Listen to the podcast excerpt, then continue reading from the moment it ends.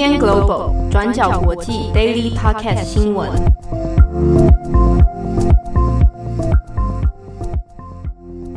Hello，大家好，欢迎收听 UDN Global 转角国际 Daily Podcast 新闻。我是编辑七号，我是编辑佳琪。今天是二零二零年十一月十三日，星期五。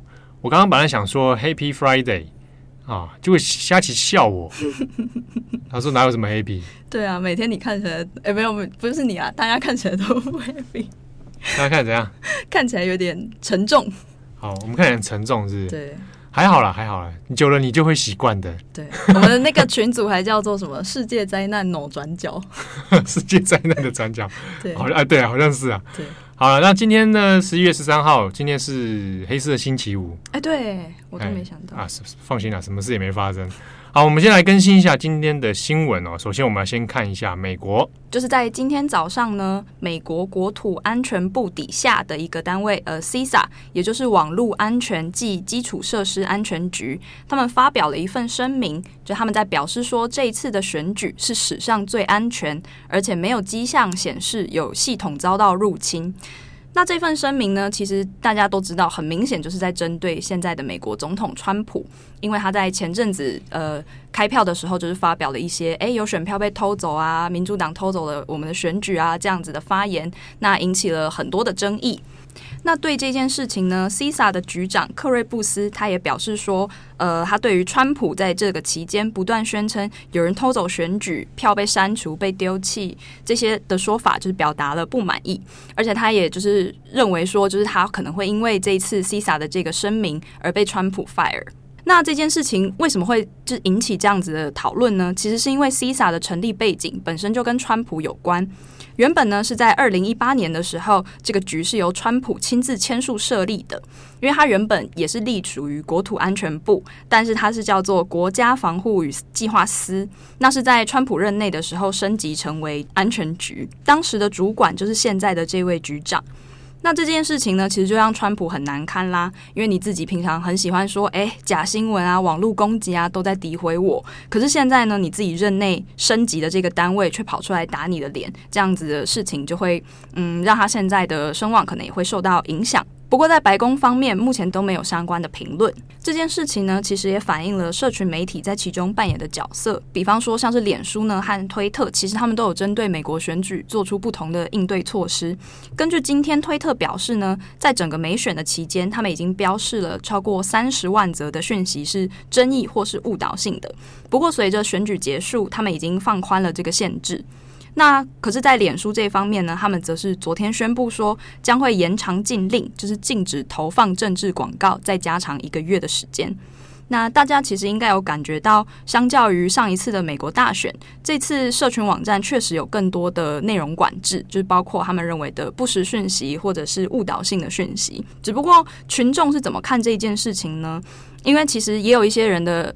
立场会是说，诶，脸书或者是推特这样子的社群媒体来管制言论，当然一方面是好的，因为确实可能会有一些误导的讯息，像是已经被证明的，前阵子传的蛮多的，就是那个宾州有三十万选票被丢弃这件事情，已经被证实是假新闻了，但当时也是还有蛮多的人在转发这个消息的，那这样子。管制一方面是好的，可是也有人会担心说，诶，脸书跟推特他们的管制，你怎么知道他们是不是背后其实也有一些立场，或是也有一些呃想要传达的讯息在控制这些内容呢？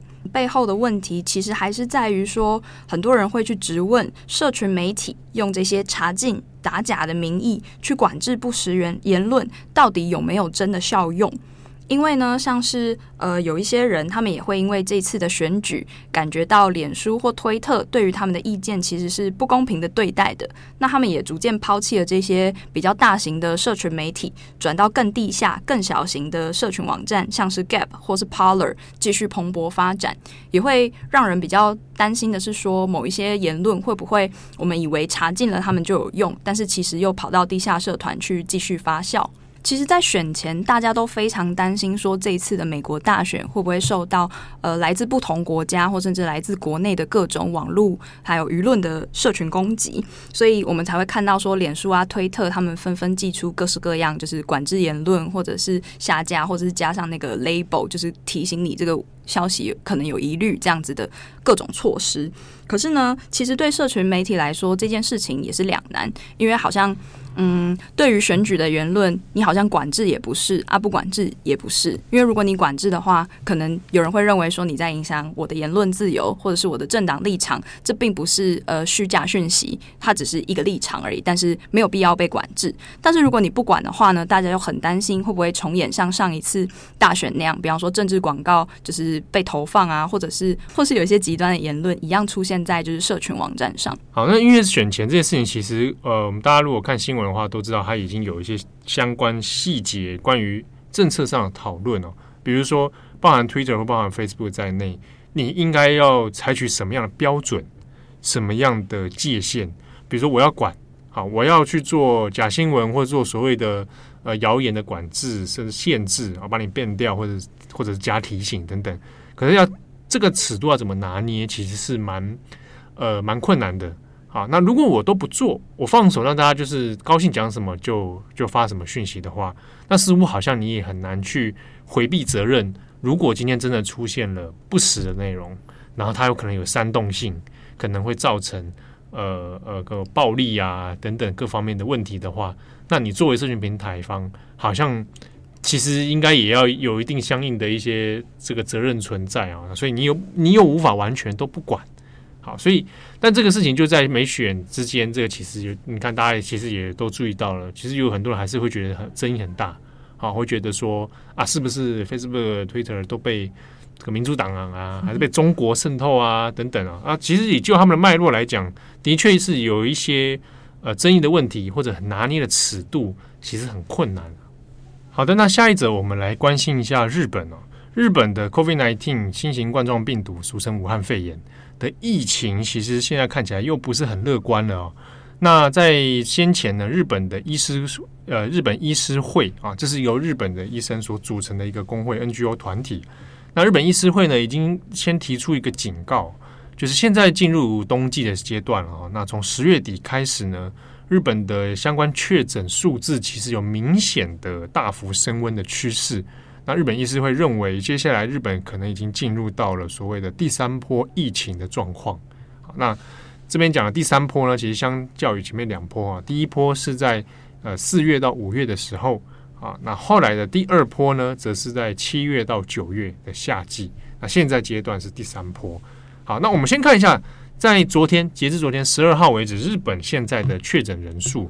好，那以十二号当天来说呢，日本全国的单日确诊人数已经来到一千六百六十一人，大家要注意一下，这个数字是日本疫情爆发以来目前最高的一次。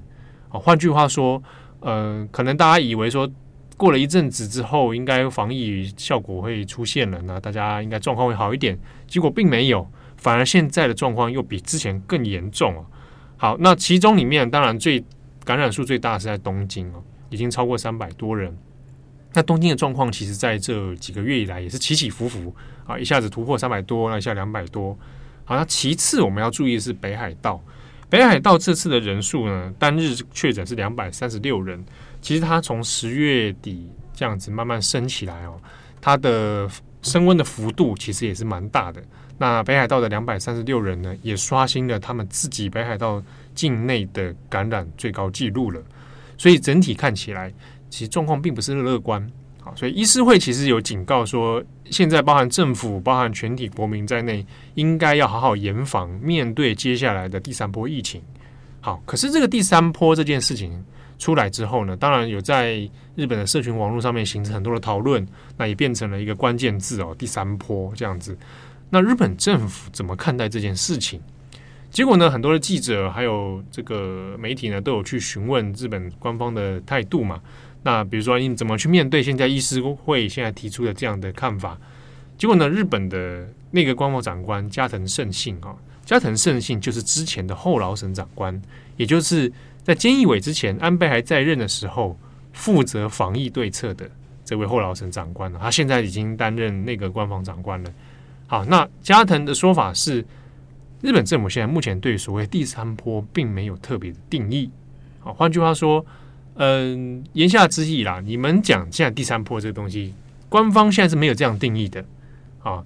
那对这个事情呢，语带保留啊。所以这个态度出来之后，其实还有很多日本的舆论感到有一点有点不耐哦，就是啊，现在已经有医师现在出来讲状况不太乐观了，然后你现在跟我讲这个定义不定义的问题啊，换句话说，你有点不太想承认现在是第三波了。加藤的说法呢，还补充一句是说，那现在疫情看起来是升温的，好，那我们就是抱持的态度，就是用最大限度的警戒来做好防疫对策。这个说法呢，大概就是有讲跟没讲很像啊，所以很多日本民众就是觉得 你你讲这一套说法跟过去没什么两样，你每次都说大家要提升警戒、提高警戒，然后我们要因应防疫对策，可是从过去。这十几个月以来，发现就事情就是没有特别的改善。好，已经前面有两波高峰期了，现在第三波了，你还在讲一样的话语，所以在日本的舆论里面，对这件事情其实引起蛮大的反弹的。那在此之中，我们刚刚前面讲到这个加藤胜信嘛，因为他之前是担任后老省的这个官方呃后老省的长官嘛。好，那在过去的时候，其实第一波疫情四五月的时候呢。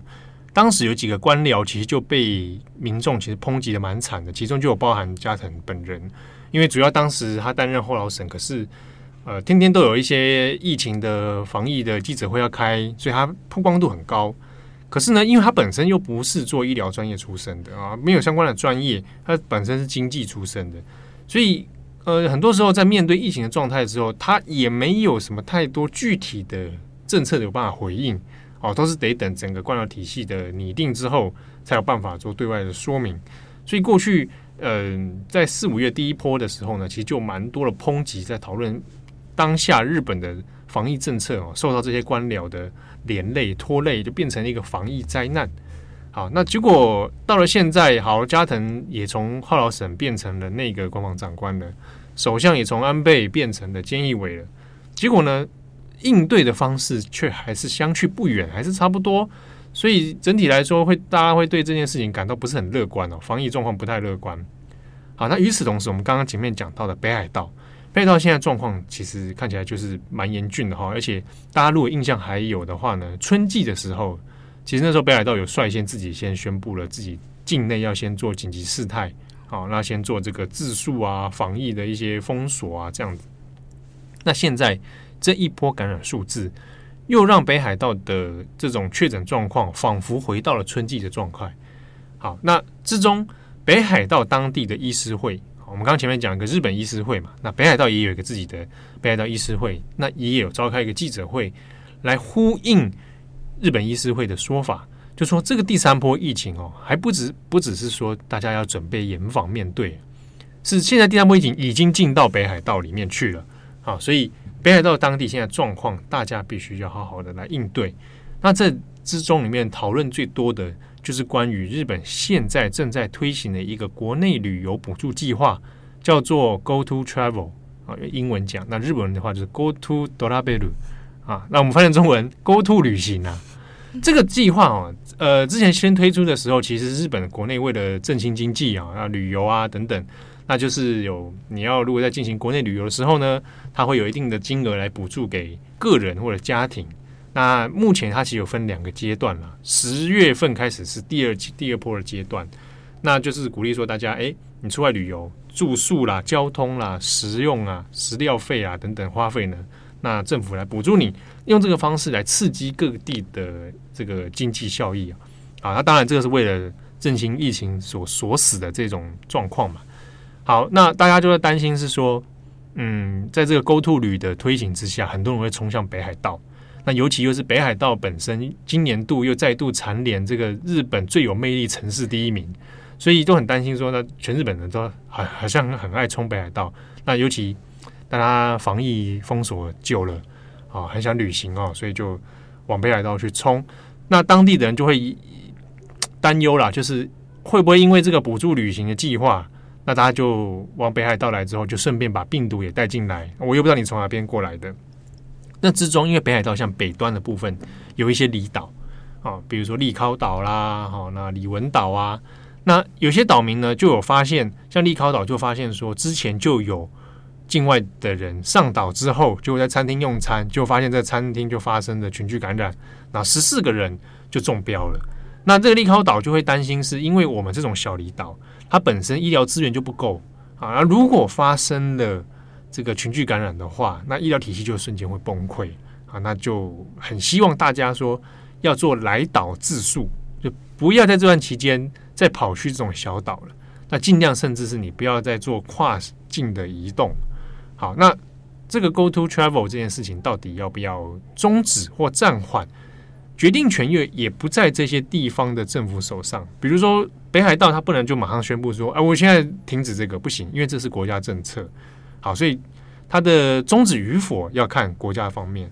那当然，北海道自治体，北海道政府自己是抱持是希望说，他跟菅义伟有去协商去会谈，是不是能够在这一波补助计划里面先把北海道排除，就大家不要补助你去北海道玩。啊，那用这个方式减少大家来北海道的意愿啊。但是呢，呃，日本政府方面的态度目前是说，根据一些专家的研判，那还没有到需要排除的地步。那换句话说，现阶段呢，Go to travel 这件事情还是照常进行。那十三号今天就是今天的上午哦，其实记者团也有去问日本首相菅义伟，那主要在于说，因为十二号昨天创下的。最高的记录的确诊数字嘛，那就大家担心，那是不是 Go to Travel 这件事情要先暂停？早上问了菅义伟的态度，菅义伟的态度也还是一样，说根据专家的说法跟意见，那目前也还没有到这种地步啦，所以还是会继续进行 Go to Travel 的这个计划补助。那也问到这个所谓第三波疫情的问题哦，那金伟也是说，也讲一样的话，我们会用最大限的警戒来。这个提升防疫啦，好，那要大家注意防疫政策。所以这些话听起来就是老生常谈，那好像也没有什么太多这个实质具体的防疫对策在里面，所以引起很多舆论的一些争议啊。好，那大家也许会问，那难道这个 Go to Travel 这个 Go to 旅这个补助计划就真的非做不可吗？大家就是真的这么想要拿这个补助款去到处国内旅游爽歪歪这样子？那当然就是很多的说法啊，其中有几个，因为主流媒体里面包含产经啊、啊读卖、朝日啊、每日啊等等，大家大概都指出到一点，因为近期有日本国会的第三次的预算编列的问题哦。那这之中呢，自民党执政的自民党内部其实对于 Go To 旅这个政策能够刺激经济消费，能够把账面的数字拉高，是认为是有效的。而且以在这种状态之下，自民党的干事长。二阶俊博啊，那他就认为说，如果 OK 的话，那当然最好是延期到明年五月都能够还在继续做这个旅行的补助。那这样子看起来，也就是说，在菅义伟上任以后，那一直到明年这段期间，也许经济的效果会有所提升。那对于自民党长期的执政稳固是有所帮助的，甚至在于说，对于接下来如果可能会发生的众议院选举，那会有正面的效果。